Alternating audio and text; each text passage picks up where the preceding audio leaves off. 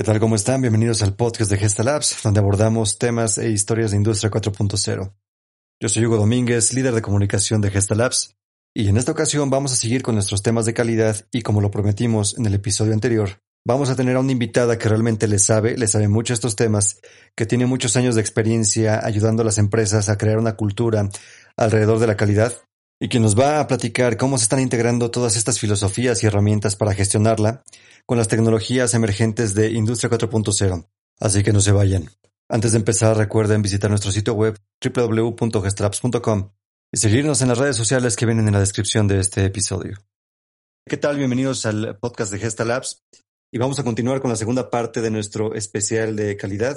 Y nos interesa muchísimo profundizar en los aspectos más importantes que envuelven ese tema, porque no hay duda de que una buena calidad hace mejor a una empresa. Y como lo prometimos en el episodio anterior, tenemos una invitada de lujo, una experta en la materia, y esta vez me acompaña Luz María Karg, que es directora de operaciones global de la American Society for Quality. Luz María, bienvenida. Muchas gracias. Te agradezco la invitación. Feliz de estar aquí.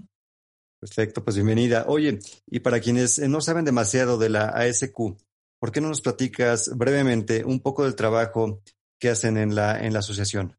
Eh, con gusto. Mira, el American Society for Quality o ASQ, como nos conocen eh, normalmente, es la asociación de profesionales de calidad la más antigua y la más grande en el mundo.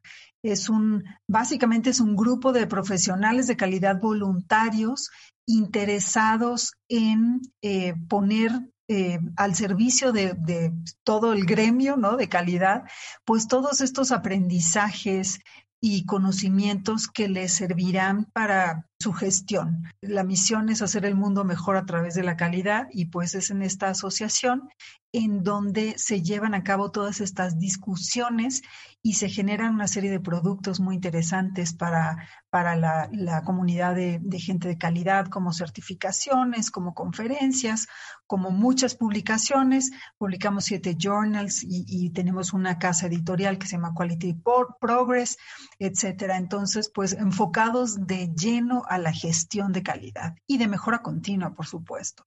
Perfecto. Oye, y este concepto calidad, eh, la verdad es que cuando, cuando yo me he tratado de, sumergir para encontrar más información y tratar de, definirlo, no le doy, no, no, no llego a algo. Eh, como que hay demasiadas definiciones, ¿no? Pero en tu perspectiva como experta, ¿cómo lo definirías? Mira, te agradezco muchísimo. Esta es, esta es una excelente pregunta. La realidad es que todas estas definiciones son correctas, ¿no? El, tema de calidad es tan, tan amplio y tan profundo, ¿no? Que se presta que cada quien tenga una visión muy específica, pero todo va enfocado a un grado predecible de uniformidad, de confiabilidad, ¿no? Con un estándar eh, y que esté claramente alineado a las necesidades y expectativas del cliente. Entonces, eh, a lo mejor lo, dije un poco rebuscado, pero es el producto que se acople a las necesidades del cliente. Que cumpla para lo que fue creado y que no tenga defectos, digamos. Es, y imagínate todo y todos estos conceptos alrededor de que cumpla, ya es de por sí, es un atributo y, y los defectos pues ni siquiera deberían de estar en la, en la discusión, ¿no? Tendrías que siempre dedicarle, eh, entregarle a tu cliente productos de, de excelencia eh, y que cumplan con sus necesidades. Eso, eso es lo ideal, ¿no? Si todas las compañías tuvieran estos productos, pues todo fluiría maravillosamente. Claro, no habría esos enormes problemas de los que ya hablaremos más adelante, al que se han topado muchas empresas globales, ¿no? Incluso en, estos, en estos temas. Por supuesto, esto es un tema de todos los días, todos los días. Oye, ¿y por qué es importante la calidad en las empresas? Eh, ¿Qué tan definitorio puede ser este elemento en el éxito o en el fracaso de una, de una organización? La, la, calidad de los productos o de los servicios ¿no? que entrega a sus clientes, pues tiene que ver con su sustentabilidad. ¿no? Eh, es un, eh, la calidad es algo que todo el mundo da por hecho pero que tiene que ser cuidada en cada acto, cada decisión eh, dentro de una organización y siempre pensando en el cliente. Si tú no tienes una organización alineada hacia la calidad y un compromiso profundo, ¿no? De, toda la organización, desde este, los líderes hasta las personas de, en un piso de producción o en una oficina de servicios, pues realmente en cualquier momento va a haber algún, algún tema con los clientes, ¿no? Y, bueno, estamos hablando de permanencia, de lealtad, que eso es lo que en, el largo plazo te garantiza tu existencia. Quizá no, la dimensionamos hasta que, hasta que no genera problemas cuando falta, ¿no? Cuando, cuando falta la calidad. ¿Qué tipo de problemas, qué tipo de costos genera los problemas de, falta de calidad o de defectos de calidad en las empresas? Este es un tema eh, vital, ¿no? El enfoque al, costo, que, que, no es solamente el, el costo, pero las, la insatisfacción de los clientes pues impacta tu, tu nombre, impacta tu existencia, ¿no? En el futuro. Los riesgos, ¿no? Que, que existen de entregar productos que no se adecuan a las especificaciones, pues también son enormes. Los problemas con operaciones que no son eficientes, ¿no? Que no, que no, dentro de la fabricación de los productos no, los recursos no son utilizados correctamente, pues eh, incluyes en costos tremendos para satisfacer a tus clientes y pues no vas a ser competitivo. Eh, es, un, es un ciclo eh, muy, muy complejo, ¿no? Hay, hay, muchos gurús de la calidad que han estudiado este tema y si quieres podemos ahondar un poquito, ¿no? En, en lo que es los costos ocultos, los grandes costos ocultos que, como bien dices, no son evidentes hasta que se presentan los problemas. Te puedo comentar que eh, uno de los grandes gurús de la calidad, Bill, Phil Crosby, en su libro de Calidades Gratis, habla de estos costos ocultos, ¿no? Y de la importancia que tienen las organizaciones ponerles, cuantificarlos para poderlos entonces dimensionar y controlar. Estamos hablando de fallas internas en la producción, ese es un, costo de, calidad.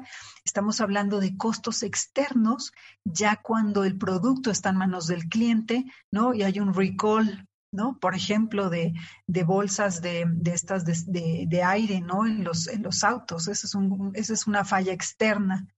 Estamos hablando de todos los costos eh, de medición, de todos los, los costos de, medir, de evaluar, de auditar, para asegurarse que eh, está dentro de las especificaciones te imaginarás que eh, en la estructura de las organizaciones, pues hay un grupo de personas que se dedican a, confirmar ¿no? Que, el producto está dentro de especificaciones. Y, aparte hay un, grupo de costos que se llaman los costos de prevención, que son eh, necesarios para minimizar las fallas. ¿no? Y, y, tienen que ver con diseño, con revisiones de diseño, con la planeación de la calidad, con, la revisión de calidad en tus proveedores. Entonces, eh, el costos de calidad es un concepto eh, complejo en donde organizaciones con un, maduras, ¿no? Lo entienden y lo practican y eh, son capaces de, poderlo, este, pues medir primero y, y, si no lo puedes medir, pues no lo puedes controlar, ¿no? Si no tienes la visibilidad, no lo puedes controlar. Claro, y mencionaste, perdón, el recall de, bolsas de aire que fue muy famoso, ¿no? Con este, si no mal recuerdo, este fabricante japonés. Y, desafortunadamente creo que el sector automotriz es uno, paradójicamente, que es eh, quizá la industria con, uno de los mayores procesos o estándares para, para llevar la calidad al máximo y también, curiosamente, es una de las más castigadas con estos efectos de recall, ¿no? Hay muchos casos icónicos en, en esta industria, ¿no? Así es. Y mira, yo creo que esa es una congruencia de, aunque parezca este que me estoy contradiciendo, la, este, este grupo de industrias como la, la automotriz o la aeroespacial o la industria farmacéutica, que tienen un seguimiento tan cercano y una serie de regulaciones con las que cumplir específicamente calidad, pues mientras más te metes este, eres capaz de, identificar posibles fallas. Ellos evalúan con, mucho detenimiento y con muchas herramientas eh, los riesgos involucrados y prefieren hacer un recall, aunque a ti nunca te haya fallado la, bolsa de aire, para evitar un, problema por, el compromiso que tienen con los clientes. Entonces, eh, pues sí, esto lo vamos a seguir viendo, ¿no? Eh, desgraciadamente pues existen errores, ¿no? Y este, y, pero también existe la capacidad de poderlos ver eh, y prevenir, imagínate, una fatalidad. Sí, claro, como también pasó en, en otro recall, también hay muy evidente de, de, una automotriz en 2009. ¿no? Oye, hoy en día, cuando las empresas, como ya lo mencionaste, implementan eh, metodologías, procesos internos para cumplir la calidad, desde luego esto les exige una inversión de recursos, de dinero, de gente, etcétera. Pero también eh, luego hay regulaciones que deben atender, regulaciones gubernamentales. ¿no? La pregunta es, ¿hoy en día es más costoso o es más caro para una organización garantizar la calidad de sus productos? Siempre, o sea, cuando tú tienes, eh, eh cuando estás en una industria altamente regulada y altamente compleja, existe sin lugar a dudas un costo de calidad pero, pero se ha comprobado, ¿no? Que un, una buena gestión de, costos de calidad, una buena gestión con un sistema de calidad eh, robusto en las organizaciones, te puede llevar hasta, o, lo ideal, ¿no? Lo, lo, lo, que se recomienda es que el costo de calidad sea el 3% de las ventas. Eso, eso es en, el mundo ideal, ¿no? Eh, las organizaciones que tienen eh, este control, que dan este seguimiento puntual eh, desde la perspectiva financiera al, los conceptos de calidad en todo su proceso, este es, este es el ideal. Ahora, este, en este 3%, ¿no? De, de costo de calidad, internamente está compuesto por 20% como fallas internas, ¿no? Eso sería el 5% como fallas externas. Los costos de control de medición o evaluación sería un 25% y los costos de prevención, que son en, en básicamente cuando tú inviertes en mejorar tus procesos este, para minimizar cualquier falla, sería un 50%. O sea, este 3% se compone de estos pequeñas eh, porciones, ¿no? Para asegurarse que toda la gestión bien estructurada de calidad te dé eh, resultados como estos. O sea, que si alguien tiene un 20% de costo de calidad, está totalmente este, fuera de cualquier eh, norma. Tiene mucho trabajo para implementar prácticas de calidad que los ayuden a mejorar su gestión. Y si está en este, en este margen de 20%, pues también está en riesgo de desaparecer, ¿no? Porque definitivamente Totalmente. no le va a ir, ¿no? No le va a ir bien. No, no hay manera, ¿no? De sobrevivir con un, un porcentaje tan alto. Claro. Oye, y, y las empresas que, que te toman en serio este, este concepto, ¿cómo, ¿cómo es que pueden empezar a reducirlo? Eh, ¿Dónde es donde deben empezar a buscar? Sabemos que hoy en día eh, hay también nuevas tecnologías que se combinan con las eh, clásicas filosofías o herramientas de mejora continua y, y hoy en día ciertamente tienen herramientas, eh, perdón, tecnologías emergentes. ¿Cómo es que pueden combinarlas para, para buscar nuevas maneras de, de, reducir este costo, de mejorar la calidad?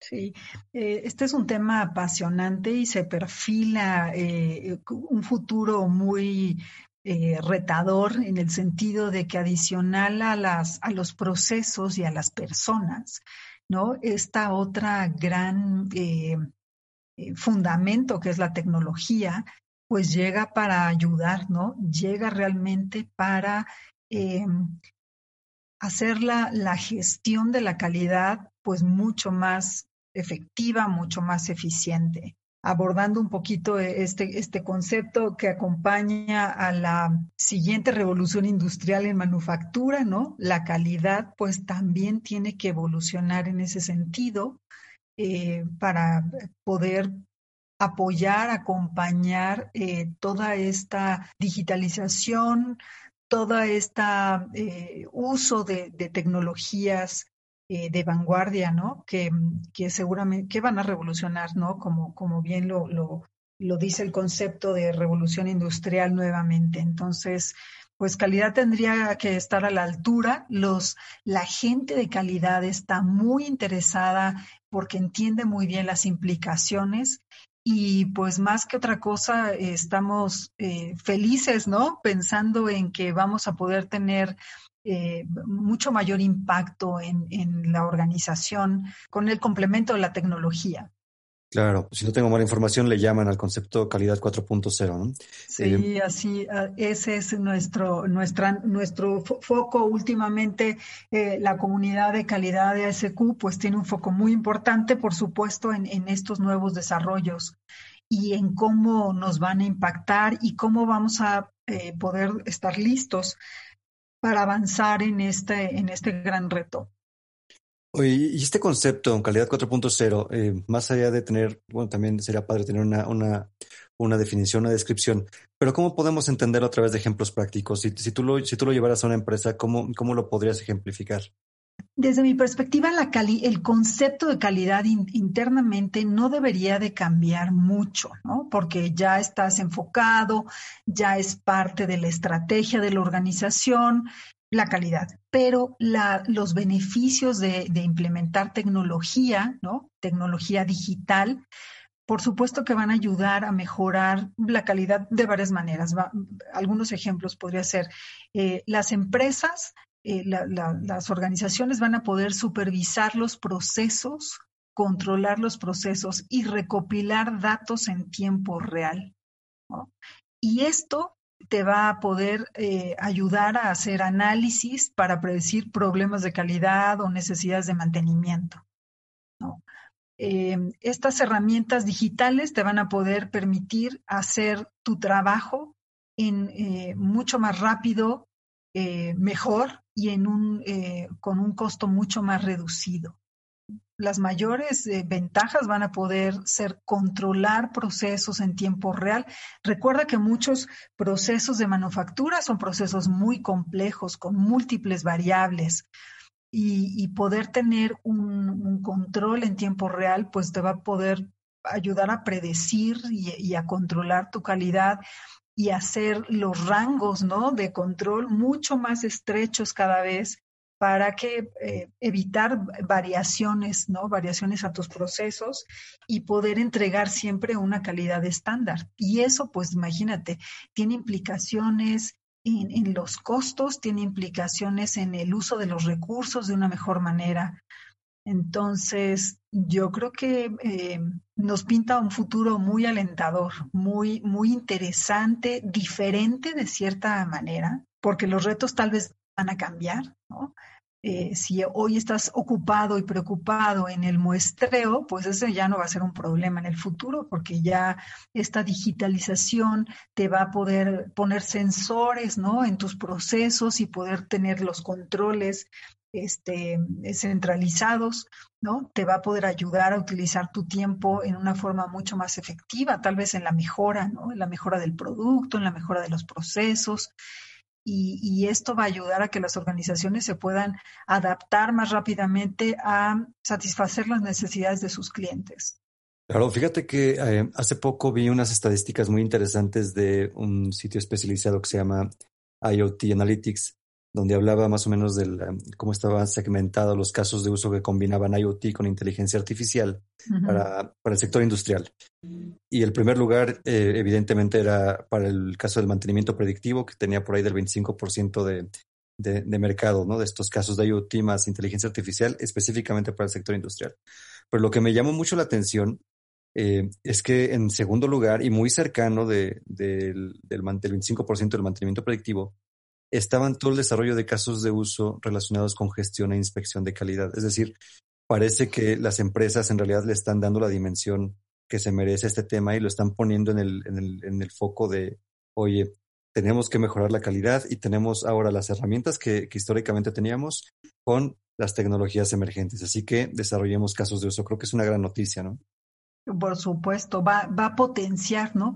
la capacidad de hacer medición de todas estas variables en procesos complejos eh, te va a ayudar a pues tener un, mejor control y de ahí las, las siguientes son las mejoras y el abatir algunos de estos costos de calidad porque te van a dar una confiabilidad tremenda, ¿no? En cuanto a los procesos. Entonces, de ahí eh, si tú llegas a, controlar tus procesos, pues puedes pensar en mejorarlos, porque no es hasta que están en control cuando puedes realmente eh, hacer mejoras, mejoras tecnológicas o mejoras, pequeñas mejoras que siempre tienen impacto en, el, en, los costos, ¿no?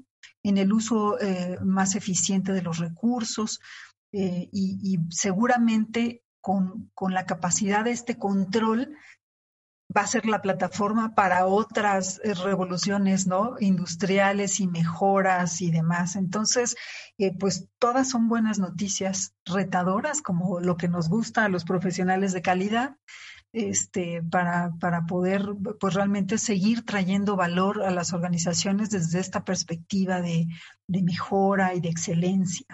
Claro. Oye, y me habías comentado que traías unas cifras muy interesantes ahí de los estudios que hacen en la asociación.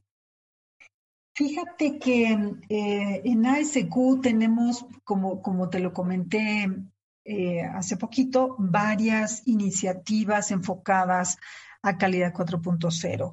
Em, en la asociación, pues imagínate si, si está, eh, nuestra misión es ayudar a los profesionales de, los profesionales de calidad, ayudando a los profesionales de calidad a avanzar con, con todos estos retos, ¿no?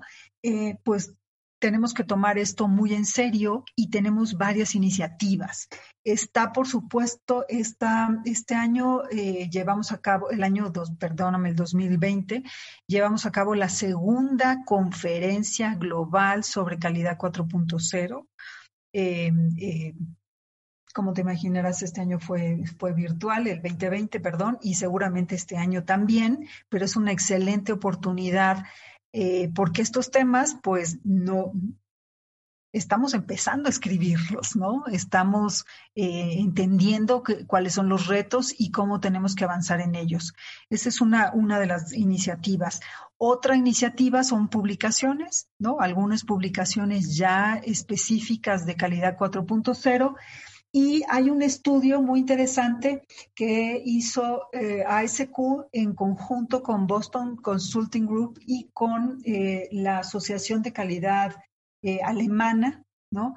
Y este, este estudio se llama Calidad 4.0, dice Takes More Than Technology, ¿no? O sea, es más que tecnología tiene mm, conclusiones muy interesantes al respecto del impacto y de cuál es eh, el estatus de adopción, se habla, se habla un poco, se empieza a definir qué es calidad 4.0, se habla un poco del estatus de adopción y de cuáles serían los siguientes pasos, porque bueno, uno de los de las conclusiones es que pues esto es incipiente, ¿no? Todavía hay muchas organizaciones que ya tienen en mente la digitalización, eh, el, uso de inteligencia artificial, etcétera, pero todavía hay que, hay que hacerlo. Entonces, ¿cómo acelerar la adopción de estas, eh, de estas iniciativas? Pues va a ser un, va a ser un reto, ¿no? Sí, fíjate que eh, de nuestro lado, en Gestalabs, donde, donde también eh, hemos batallado, eh, batallado en el buen sentido, ¿no? Pues es, es, la chamba normal que hay que hacer para llevar estas tecnologías a las empresas. Pues eh, ciertamente la, yo creo que la falta de entendimiento y, y, y todos los mitos que hay alrededor eh, hacen que, que, precisamente su adopción no sea tan rápida como, como debería. Creo que aquí lo que hemos hecho y que nos ha funcionado bastante bien es trabajar en la construcción de casos de uso muy aplicados a resolver problemas en las empresas y ahí es por donde, por donde creo que, que, hemos tenido buenos resultados, ¿no? Cuando, cuando le muestras a una empresa que, que a través de tal solución puede resolver un problema que le cuesta dinero, creo que ahí es donde te voltean a ver, ¿no?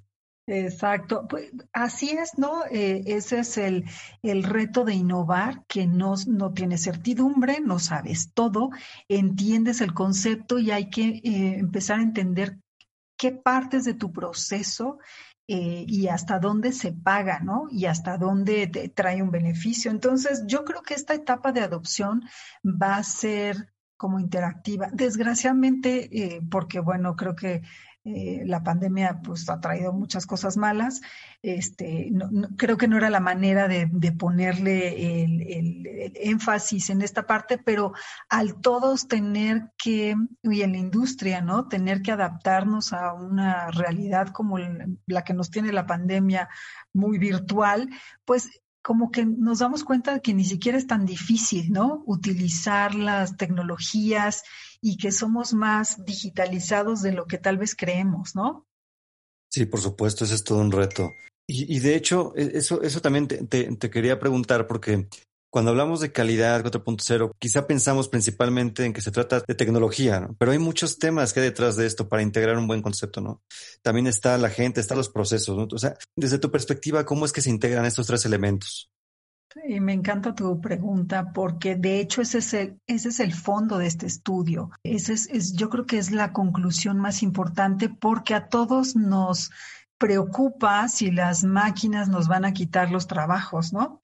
Eh, este, esta, esta situación de que si en el, en el realmente eh, este futuro implica que los humanos y la toma de decisiones nuestra pues no, no, no agregue valor. Y creo que eh, al contrario, en el caso de la calidad, la calidad es una disciplina especialmente técnica, ¿no? Como muchas otras, cada quien desde su perspectiva pero mm, es, es, una disciplina muy técnica en donde requieres una base muy sólida de conocimientos y uso y experiencia en, en las metodologías, en las herramientas estadísticas, ¿no? Por, por lo menos. Y para poder tomar buenas decisiones, en el fondo, eh, calidad 4.0 te va a ayudar a tomar mejores decisiones, pero si no puedes tomar esas decisiones, ¿no? Si no sabes cómo utilizar esta cantidad de información tan grande, ¿no? pues no va, realmente no trae ninguna ventaja. Entonces, si, si una iniciativa de digitalización, de inteligencia artificial, no te trae ventajas en tu toma de decisiones, no te va a ayudar en nada. Y para eso es especialmente importante tener procesos, ¿no? Procesos que cada vez puedes ir mejorando, procesos bien fundamentados y capacidad de la gente. No hay como, no hay como esto se mande solo, ¿no? Esto solamente debe de, de ayudar y darte elementos para poder mejorar ¿no? Mejorar tus procesos y utilizar la tecnología a favor de, cómo sirves a tus clientes. Excelente, Luz María. Pues qué interesante. Como, como cierre, ¿qué viene para la SQ? ¿Cuáles son los planes que tienen para este año? Pues este año eh, es retado mucho de la, del valor de la membresía y de la participación, pues está en, el, en la relación, ¿no? Y estamos pues eh, por supuesto respetando la situación de, la pandemia y promoviendo activamente una, una networking este, virtual muy fuerte, muy fuerte. Tenemos comunidades muy formales, muy serias. Eh, la asociación tiene grupos técnicos eh, que estudian la calidad desde diferentes perspectivas y estos grupos tienen planes muy sólidos de seguir investigando y de publicando, ¿no? Publicando eh, información para servir a la comunidad. Creo que este cambio nos va a traer cosas muy buenas también, ya nos está trayendo este, cosas muy buenas en el sentido de que pues al, la accesibilidad es, muy sencilla, estamos estructurados de una forma en la que los socios, los profesionales de calidad, cualquier persona puede acceder a través de la página y, consultar todos estos estudios que están, eh, son gratis, ¿no? La mayoría de ellos son gratis y, este, y están ahí al, acceso de, cualquier persona. Entonces, eh, y las certificaciones, ¿no? Todas estas, eh, servicios que ofrecemos pues tienen todavía mayor relevancia porque pues necesitas eh, revisar tu, tu acervo de conocimientos y mantenerte actualizado. Creo que ese es un gran reto para las personas que nos escuchan, cómo mantenerse actualizadas y nosotros somos una fuente técnica que les puede ser de muchísima ayuda. Perfecto, Rosmaría. Pues ojalá que estos temas sigan permeando en las empresas, que, que siga ese interés por entenderlos más y que se sigan aventando a, a, mejorar sus empresas, ¿no? Que, que de eso se trata. Ese es el reto de todos, ¿no? Creo que nos queda muy claro que tenemos que siempre reinventarnos y, y bueno, pues aquí hay mucho contenido de alto valor para las personas que estén interesados en avanzar en, en estos retos de primera mano, ¿eh? Este, porque el acceso y, y, los servicios de la asociación te ayudan a mantenerte en donde están estas discusiones. Ojalá que les llame la atención y que nos visiten en, en, nuestra página. ¿Cuál es la página? Es asq.org. Perfecto, para los interesados, pues ahí está también una fuente de información de, de, alto valor y donde sin duda van a encontrar documentos muy interesantes para, para seguir rompiendo paradigmas. Eh, Luz María, muchísimas gracias por tu participación.